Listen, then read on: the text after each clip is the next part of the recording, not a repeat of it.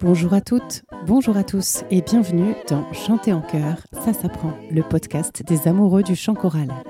Je suis Anne Le Goff, chanteuse, chef de chœur et professeure de chant depuis plus de 20 ans et ici nous parlons de voix, de chant et plus particulièrement de chanter ensemble. Les bonus jusqu'à l'épisode 26 sont à retrouver sur mon site annelegoff.fr. D'habitude, Le Goff, ça s'écrit en deux mots et j'y tiens beaucoup, mais pour cette fois, Anne Le Goff, c'est tout attaché. Alors si vous avez bien fait votre échauffement, c'est parti pour l'épisode d'aujourd'hui.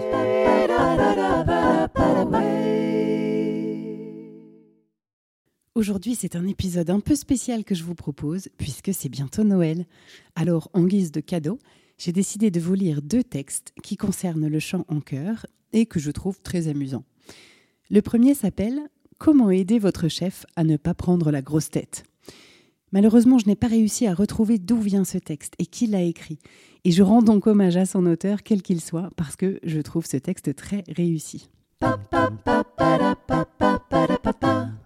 Comment aider votre chef à ne pas attraper la grosse tête?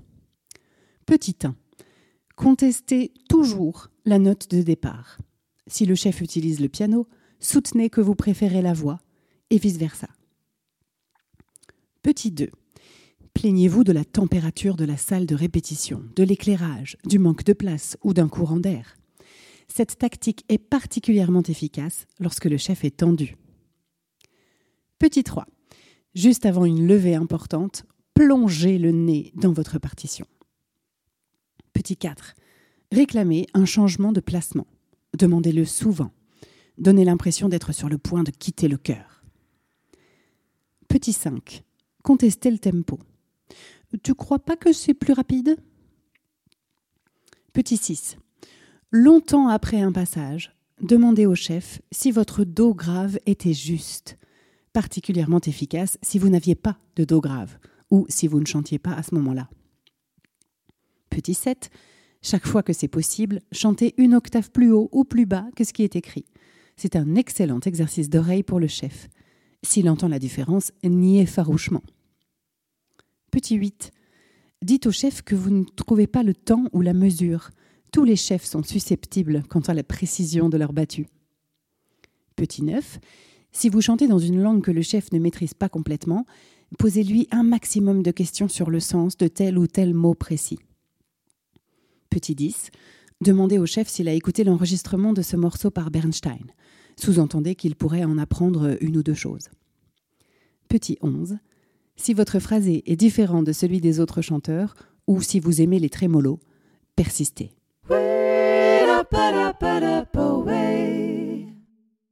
Voilà pour ce premier texte. J'espère qu'il vous aura amusé et évidemment, la liste n'est pas exhaustive pour que votre chef ne prenne pas la grosse tête. Et voici un deuxième texte que j'aime beaucoup aussi et qui cette fois tombe plutôt sur les choristes. Il en faut pour tout le monde. Il s'appelle Portrait de choriste et peut-être allez-vous y reconnaître certains de vos camarades. Ce texte-là a été dit par Jean Bouchon, qui a fondé l'Académie musicale de Nice et qui est aussi romancier et ses propos recueillis par Sylvie Maurice lors d'un congrès en 2008.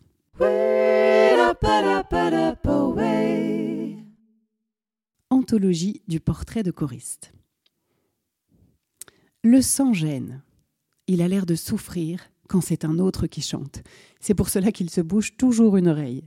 Bruyant, il parle haut, interpelle le chef. Chaque chorale a son sang gêne et elle doit faire avec. Le paresseux. C'est un homme doux, un rêveur qui s'est fourvoyé dans une chorale et ne sait pas comment s'en sortir. Alors, il reste. De pareils choristes ne sont pas dangereux. Ils donnent au public l'illusion du nombre. Le touriste. On le voit de temps à autre débarquer dans la salle de répétition. On ne sait pas trop s'il fait vraiment partie de l'équipe. Il ignore quasiment tout du répertoire, mais cet authentique figurant sera présent le jour du concert pour faire du playback et c'est lui qui s'inclinera le plus bas pour saluer. Le sportif. En répétition, campé sur ses pieds tel un haltérophile, il bombe bien le torse pour prendre sa respiration, se met en apnée avant d'attaquer les notes et devient tout rouge avant d'expulser le moindre son. Il chante de la gorge, tout en force. Plus c'est fort, mieux c'est. Le rare ténor. Heureuse la chorale qui possède des ténors.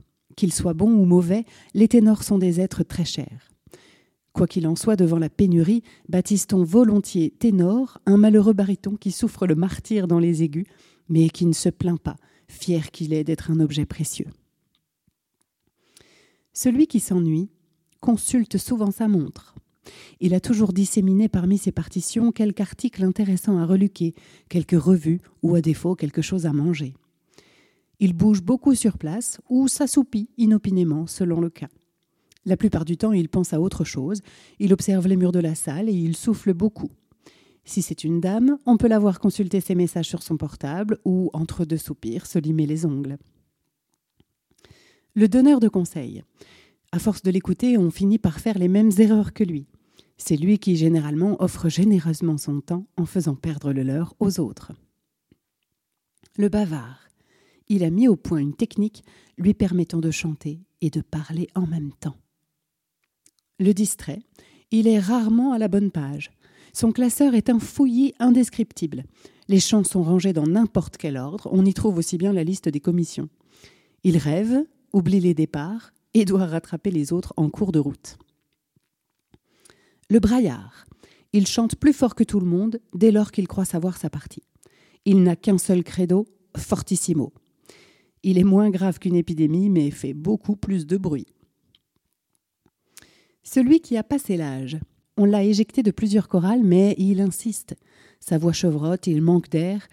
Ayant perdu une partie de son acuité auditive, il avance au jugé et improvise beaucoup. La complexie.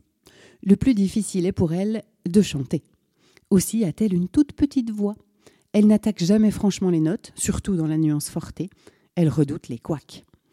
Celle-là peut chanter faux à satiété sans que cela dérange quiconque. Avec son demi-décibel, elle est inaudible. Le consciencieux. Obsédé des annotations, celui-là note tout sur sa partition.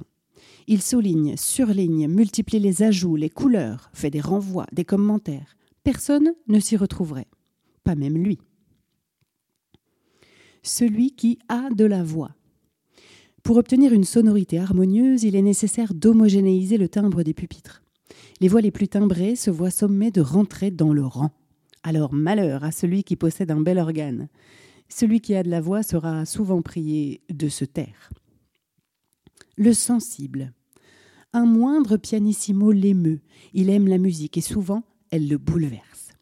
Il a souvent la larme à l'œil et au premier problème relationnel, il en perd le sommeil et fond de 5 kilos. Il souffre en silence, mais la musique finit par le consoler de tous ses maux le râleur. Il n'est jamais content, n'aime pas le programme, trouve que l'on apprend trop vite ou trop lentement, que le calendrier est trop chargé ou trop maigre. De toute façon, la tenue de concert est ridicule et il ne supporte pas la façon de travailler du chef. Il se demande ce qu'il fait là. Les autres se posent la même question. Celui qui rechigne à chanter en étranger. Il veut bien chanter n'importe quoi, mais surtout pas en étranger. Il a l'oreille musicale, mais pas la mémoire des sons. Sa prononciation est laborieuse et maladroite. Il bute sur chaque mot. C'est une souffrance pour lui et pour ses voisins. L'enseignant. Il commet parfois l'exploit de maîtriser les rudiments du solfège. De plus, il est souvent ouvert aux attentes du chef. C'est un élément fort appréciable pour une chorale.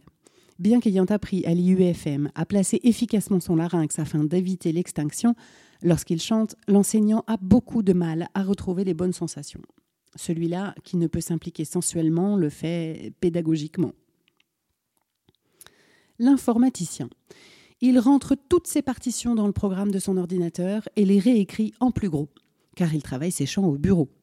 Souvent, il arrive à la répétition avec une autre version d'une œuvre, découverte par inadvertance sur Internet. Il est alors tout fier d'exhiber sa trouvaille. Pour lui, la musique reste avant tout une discipline mathématique et le solfège un code binaire.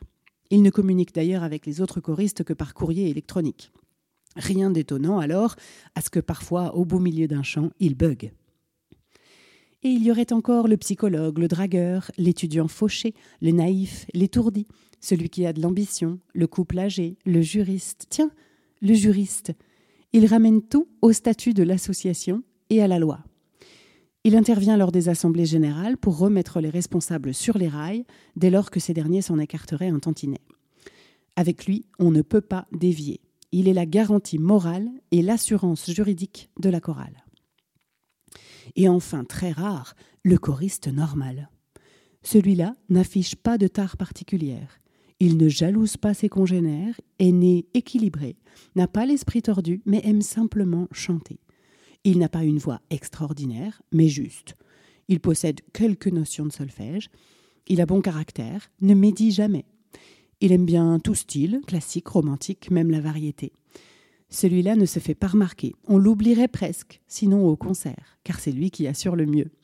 C'est le choriste idéal, le préféré du chef de chœur. Un cas très rare.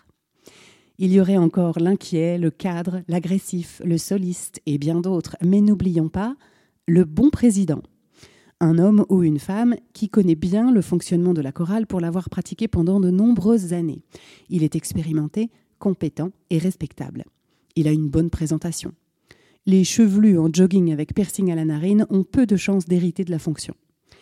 Il sait écouter ses interlocuteurs, entendre leurs doléances, analyser les problèmes, définir les objectifs, planifier les actions et en fin de compte mener à bien ses projets personnels en ne tenant compte de la vie de personne.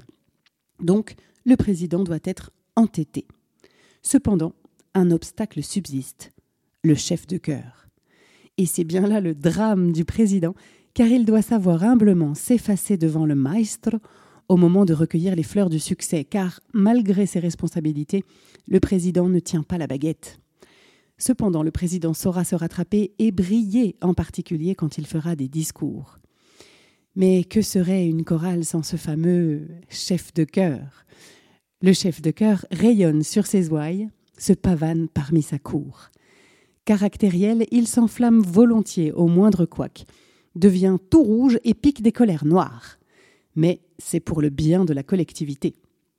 Capricieux, il change souvent d'avis. Il est quelquefois bizarre, mais c'est un artiste. Qu'il soit devenu chef par vocation, par un concours de circonstances ou par le plus grand des hasards, qu'il soit chanteur sur le déclin ou jeune prof de musique, qu'il soit bénévole ou rémunéré, il est avant tout un être travailleur, un utopiste ambitieux et surtout un homme extrêmement patient. Pour accomplir sa tâche, il doit avoir un moral très solide. Parmi ses nombreuses responsabilités, nous citerons en vrac le recrutement des choristes, le choix du répertoire, l'élaboration d'une saison équilibrée, l'organisation des répétitions, l'animation du groupe. Il doit être un bon communicateur. Bref, un chef de chœur est tout cela à la fois sélectionneur, entraîneur, soigneur, éducateur, psychologue, psychiatre. Et en plus, il doit être musicien.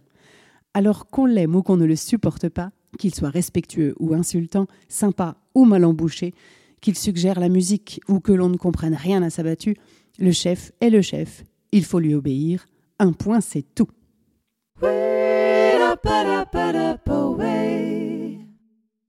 Alors, vous êtes-vous reconnu dans ces descriptions? Et avez-vous reconnu certains de vos camarades?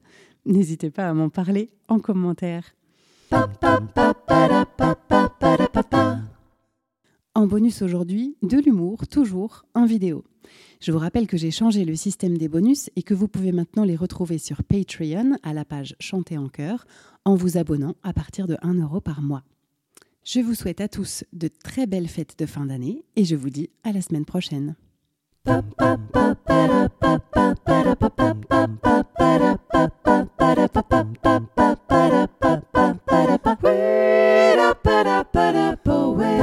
J'espère que cet épisode vous a plu. Si c'est le cas, je vous invite à vous abonner au podcast pour ne pas rater les épisodes suivants et surtout à me mettre plein de petites étoiles et de commentaires sur la plateforme où vous l'avez trouvé. Ça me sera d'une grande aide pour le faire découvrir à davantage de passionnés de chant en chœur. N'hésitez pas bien sûr à en parler à vos camarades choristes, mais pas pendant la répétition, et même à votre chef de chœur. C'est toujours intéressant pour eux d'avoir des ressources et pour moi d'avoir des retours. Si vous souhaitez découvrir les bonus dont je vous parle dans l'épisode, vous pouvez prendre un abonnement à partir de 1 euro par mois sur Patreon. C'est une plateforme de financement participatif qui pourra me permettre de continuer sereinement ce podcast. Cherchez Patreon, P-A-T-R-E-O-N, et vous tapez Chanter en chœur tout attaché. Le lien est aussi disponible sur mon site annelegoff.fr à l'onglet podcast. N'hésitez pas là aussi à laisser des commentaires, vos questions ou les sujets que vous aimeriez que j'aborde. Merci à tous. On se retrouve la semaine prochaine pour un nouvel épisode de Chanter en chœur. Ça s'apprend. D'ici là, prenez soin de vous et de votre voix.